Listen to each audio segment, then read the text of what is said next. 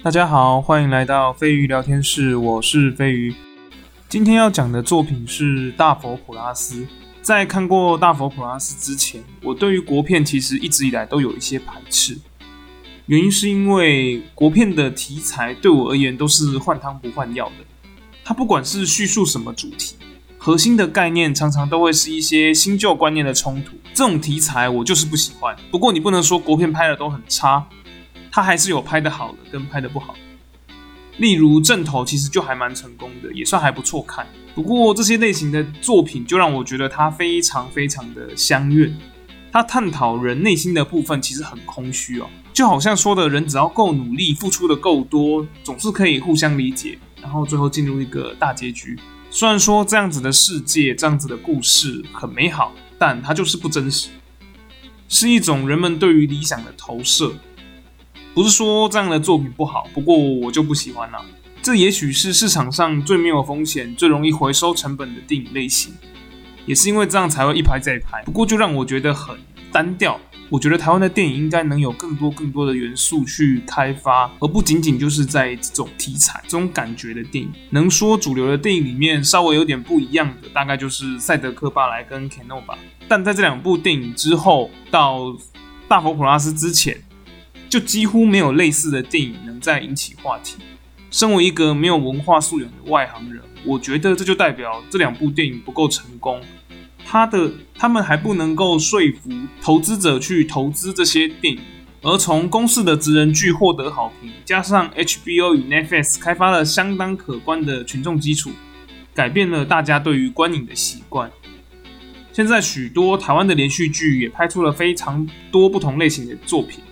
而在差不多的时间点，国片也开始了新的尝试，《大佛普拉斯与血观音》算是尝试中的第一批成功者。它让那些投资者知道，国片不一定是要传统价值与潮流之间的冲突，不一定是贺岁喜剧，它可以有很多面向，它也可以拍得很好看，然后获得一定的票房。血观音我是没看，不过《大佛普拉斯》是我心目中最好看的国片。接着就让我们进入正题吧。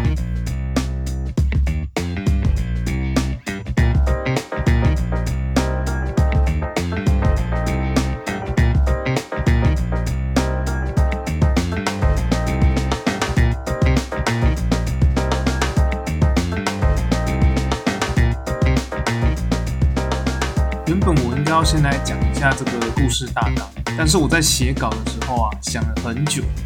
还是不知道要用什么方式来简单叙述这个故事，因为它的故事线其实还蛮破碎，所以我决定先用其他环节来慢慢讲这个故事。整体而言，《大佛普拉斯》是一部充满无奈的黑色喜剧，电影从头到尾，从内至外都是这个调性。导演黄信尧可以说是利用了整部电影的所有东西去嘲讽这个社会的不公平，那是一种上层精英对于底层老百姓的轻视与不对等。他用幽默到不行的对白、角色软化嘲讽所带来的敌意，而将这一切的荒谬与不平等转变成了四个字：苦中作乐。主要角色有两个。他们都是社会底层的中年男子，因为他们的名字用台语发音比较带感，所以我都用台语来称呼他们的名字。其中之一是蔡波，他为了要奉养生病的母亲，四处打工，白天是个藏医乐队的乐手，晚上在一个文创的艺术中心担任警卫。另一名是斗宅，他的处境更加凄惨，他是一个没有家人、独来独往的拾荒者。两人常常会窝在蔡报所上班的文化园区警卫室里面，一起看看新闻啊，聊聊天啊，吃着从传统超商带来的过期冷冻食品，打发时间。文创园区的老板叫做黄启文，他是个知名的艺术家、慈善家，但其实他是个沉迷女色、与许多官员勾结贿赂的伪君子。他靠着这些应酬的手段，获得了大佛山的订单，要塑造一尊大佛像。说到这里，如果没有看过电影的人，可能会很好奇，为什么黄启文就有名有姓，而蔡豹跟斗宅只能用绰号来当名字？其实不止蔡豹跟斗宅哦，里面还有提到一些比较基层的人，像是超商店员、偷刀、流浪汉、谢卡，他们都没有真实的名字。这个部分还有借由斗宅之口告诉观众，人家能叫启文 Kevin，而我们只能叫斗宅，暗示着你在社会上是需要有一些身份地位，大家才会在乎你的名字。而这些社会底层的人，只要有一个好称呼的代号就行了。这种听起来很心酸的话，夹杂在那些诙谐的旁白对话情节当中，就会让人拉回现实，再次强烈的感受到那些玩笑与自嘲都是苦中作乐。而整部电影大多以黑白电影的方式呈现，其原因也用旁白带出有钱人的生活是彩色的，贫穷的人生活是黑白的。这个电影的核心主旨，剧中唯一以彩色呈现的只有两个地方，一个是。偷刀抽中了粉红色的机车，这是一种自嘲，也是电影里面一些关于打破第四面墙所使用的梗。对于贫穷的人而言，抽中奖也是种遥不可及的事情，所以它可以有颜色。而另一个也是最主要的地方是黄启文的行车记录器，这个东西是斗仔与蔡布在窥探有钱人世界的唯一管道。画面中所呈现的是黄启文所到的地方，在车上发生的事。对于两人而言，这都是前所未见、从未体验的刺激。但在这个时候的斗宅跟菜爆还不知道的是，这个只是因为好奇打发时间的举动，在后来会造成他们的生活天翻地覆的改变。电影的另一大特色是大量的旁白使用。其实我原本以为我会很讨厌这种必须用旁白来带入、来解释剧情的电影，就感觉很像八点档啊，就很像很怕别人看不懂我到底在演什么一样。他必须要很直接的告诉观众这段剧情在演什么，现在这个角色在想什么，这种感觉就超 low 的啊。不过这部电影嘛，它的旁白也确实就是做这些事情。不过我有点说不上来了，他的感受就让我觉得非常的好，那种恰当好处的补述完全不会影响到我对于剧情的代入感，反而会觉得很贴切、很有趣，更让我喜欢上剧中的角色，也更能走进这个导演、这个编剧所安排的世界当中。就好啦，可能也许是我没有真的很讨厌旁白这种东西。故事中段，宗教团体来到了文创园区，看见了那尊大佛，在场的不管是黄启文议员，或者是那些宗教团体的人，他们口中都说着“阿弥陀佛，阿弥陀佛”，但是言语中却带满了针刺，互相针锋相对。这种讽刺真的非常带感，明明都是一些。表面很虔诚的信徒，可是嘴巴里讲出来的话却是非常的犀利，非常的针对那一个人的。剧情也是从这里开始，一切都变得不一样。这段剧情之后，紧接着是斗仔在拾荒的过程中，在一个废弃的铁皮屋中，遇见了一个一语不发、穿着西装的平头男子。这一切皆由旁白隐晦的点出了平头男子的身份，然后又说了这名平头男子之后再也没有出现过。这暗示着是他选择了自杀呢，还是离开了这个地方到其他地方发展？这就不得而知了。这个安排看起来非常的突兀，但剧情从这里开始急转直下，就像是这一个人的人生一样。而从这边开始，剧情急转直下，从原本轻快带有批判性，而且富含了许多地狱的低俗笑话，进入了另外一个环节，也是我为什么觉得这部电影可以被称为黑色幽默的部分。斗仔与菜布借由行车记录器看见了黄启文用砖头将叶如芬的头敲得满是鲜血，生死不知，并丢入大佛内部，将大佛的头给焊上，准备着之后给宗教团体的师傅师姐们观看成果。原先只是想图个乐子的两人，看到这个画面愣在了当场。那突如其来的压力让两人都喘不过气来，在讨论要不要报警，但又提到了警察与法院都是有钱人开的。他们并不信任这种公家单位，认为这些公家单位不会帮他们解决问题，只会让蔡伯丢了工作。所以他们选择了最乡土的方式，那就是到公庙问世。旁白这时候有提到，基本上来问世的不是怕失去一切的有钱人，就是没钱没势、寻求内心宁静的人。前者是在指黄启文在行修后向大佛不断跪拜，而后者则是讲到了。无助的蔡伯与斗仔四处寻求神佛帮忙，却越来越得不到答案。后来，黄启文因为被怀疑杀害叶芬如而被请到了警局问话，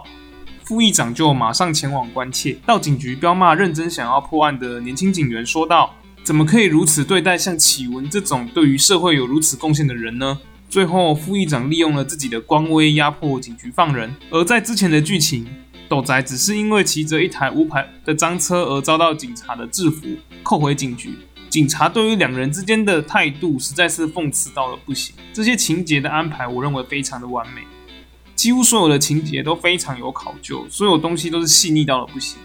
我很喜欢这些安排，就是一拳一拳的打在痛处上，讽刺自己。而在黄启文回来了之后，他马上找上了在警卫室的蔡波，开始说着自己其实都知道蔡波在干嘛。不论是他在警卫室偷睡觉，或者是斗仔常常跑来找他，这些事情他都看在眼里。并且询问了蔡豹的母亲身体状况，一副相当关心基层员工的好老板形象。但如果你只要是个稍微敏锐一点的观众，你不难感受到，这是黄启文已经察觉到两人可能知道自己所犯下的罪行，所以特地过来施压。因为蔡豹必须要靠着自己这个文创园区过活。除此之外，他在人世间是有人需要照顾的，就是一些包袱，他不可能丢下这些不管。这样子的人是最好操控的，所以黄启文并不担心蔡伯，他只担心那个无牵无挂、只有自己一个人的斗仔。于是黄启文告诉了蔡伯，人最重要的就是平安。这句话是对于蔡伯的威胁，也是暗示着斗仔的下场。在故事的尾声，画面来到了替监狱的人做烩面菜的阿姨那边，这是一个斗仔常常会来帮忙的地方。阿姨十分贴心的替斗仔准备了一只鸡腿。配上了十分温馨的音乐与画面，但剧情接下来马上接到了斗宅的死讯。警方研判他是因为喝醉酒，然后掉入了排水沟里面死掉。但旁白告诉大家，斗宅不喝酒，就算他喝酒好了，他也没有钱让他喝到烂醉，醉到会出交通事故。配上了前面黄启文所说的人最重要的就是平安，嗯，实在很难不让人做什么联想。但蔡布却是连这种可能都不敢想。老实木讷的他，本能的知道这些东西不是他该知道的。对于他们而言，无知反而是一种幸福。在故事的最后，里面装着叶芬如不知道该说是人还是说是尸体的大佛，如期的被送往了护国法会的现场。在法会的过程中啊，每个人都听到了来自大佛的阵阵敲响声。电影也就此落幕。在工作人员名单放送的过程，穿插着如同废墟般破败不堪的文创园区。而蔡伯在已经倾倒的警卫室里，翻出了那些斗仔先前带来的黄色杂志，翻看着。我想，对于蔡伯而言，比起那些纷纷扰扰，多看看这些黄色杂志里面的清凉美女，可能还比较实际吧。整部电影我都很喜欢。现在说这些，感觉好像就在鸡蛋里面挑骨头。但我认为，唯一美中不足的地方，就是在这个护国法会上，从大佛内传出的沉闷敲打声。这感觉就相当灵异哈，因为那个时间来说，里头的叶芬如应该早就死了。这与整出戏所带来的写实贴近生活的体验其实有点落差。虽然说它让我看完之后没有那么难受，好像填满了心中的一些空缺，但总觉得跟前面的调性有些不同，忽然就是有一种被抽离出来的感觉。虽然说可以说是导演想传达的就是善恶终有报之类的想法。不过整体而言，我觉得把事情往更绝望的方向带，才会更符合这个戏剧的主题。不过这样也不是说不好啦，毕竟如果真的是这样的结局的话，我觉得也太黑暗了，可能会把前面所带来的幽默感给全部抹杀掉。也许这些是导演或者编剧经过深思熟虑后的决定，因为他们看到的一定比我这个外行人多嘛。总结一下，我觉得《大佛普拉斯》是最能代表台湾的电影。他没有经过任何的美化，而把台湾目前的现况全部的体现出来。根据我之前的评分量表来说的话，因为我结局不太喜欢嘛，所以我先给他扣个五分。这部电影我觉得就是九十五分了。我真的很喜欢这部电影，那种直接点出官官相护、政治操纵、媒体乱象这种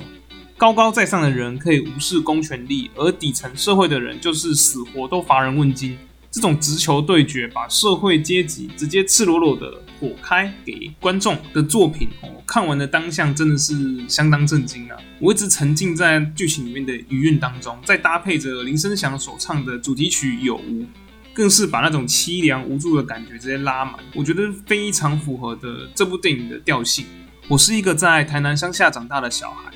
其实我身边有很多邻居、长辈、同学，他们就像是斗宅，就像是菜破或者是偷刀一样。这些人完完全全的打中我对于一般老百姓的看法。他们从行为举止、说话的口吻，可以说我从小到大有好多人都可以完美符合。也是因为这样。借由这些角色所叙述的社会现况，更是讽刺自己。那些社会上所谓的成功人士，对所谓社会有贡献的人，是不是有些人跟剧中的大佛一样，都是个空有庄严慈善的外表，然而内心却是污秽不堪呢？我想答案是肯定的啦。毕竟这种例子在社会上真的是屡见不鲜。但这又如何呢？我想大多数的情况下，我们也只能像斗宅、像菜铺这样，装着什么事情都没有发现，继续安安分分的过自己的生活。当然，这么做是好或者是不好，我不知道。我唯一知道的事情是，大佛普拉斯的情节一点也不像个虚构的故事，它反而更像是个活生生血淋淋的真实事件。唯一的差别大概在于是，绝大多数的人与事情不会像是大佛普拉斯一样有一个善恶终有报的结局。藏在大佛里的人或者灵魂，永远没有办法发出求救。对于大佛普拉斯，我大概就说了这些。我省略了很多剧情里面相当有意思可以拿来讨论的东西，但整体而言，那些东西其实跟我前面讲到的主题也都大同小异，都是在讽刺社会，所以我就没有重复的去叙述。这一篇其实应该是上礼拜六日就要做完的，不过因为上礼拜六日我我跑去参加了 K A Bus 的吹下去音乐节，然后看了熄灯之后跟暗黑森林的讲座，然后听了理想混蛋跟好乐团，真的好棒哦。嗯，每一个节目我都很喜欢呐，对，尤其是理想混蛋，我一直很想要听他们的现场，只是一直找不到机会。今年的大港我也没办法去，就哇，感谢 KK 方大师让我有这个机会去听到他们的现场，了结了我一桩心事。因为这集是补上礼拜的，所以这礼拜六日我仍然会录制一集。这次我想要讲的作品是《约定的梦幻岛》，但我只想要聊他们在孤儿院那边的剧情。因为我觉得它的剧情到那边的话，是算是个非常非常漂亮、非常完美的一个作品，可以说是神作。然后后续的部分也不是说不好看啊，只是就是跟前面有一段落差。如果还有时间，我会顺便提一下另外一个作品，它叫做《送葬的福利莲》，它是我心目中最能代表一级封神的作品。它的第一集真的非常厉害。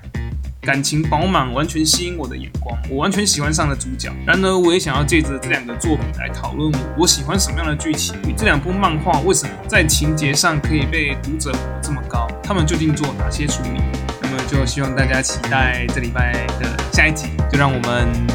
礼拜六见。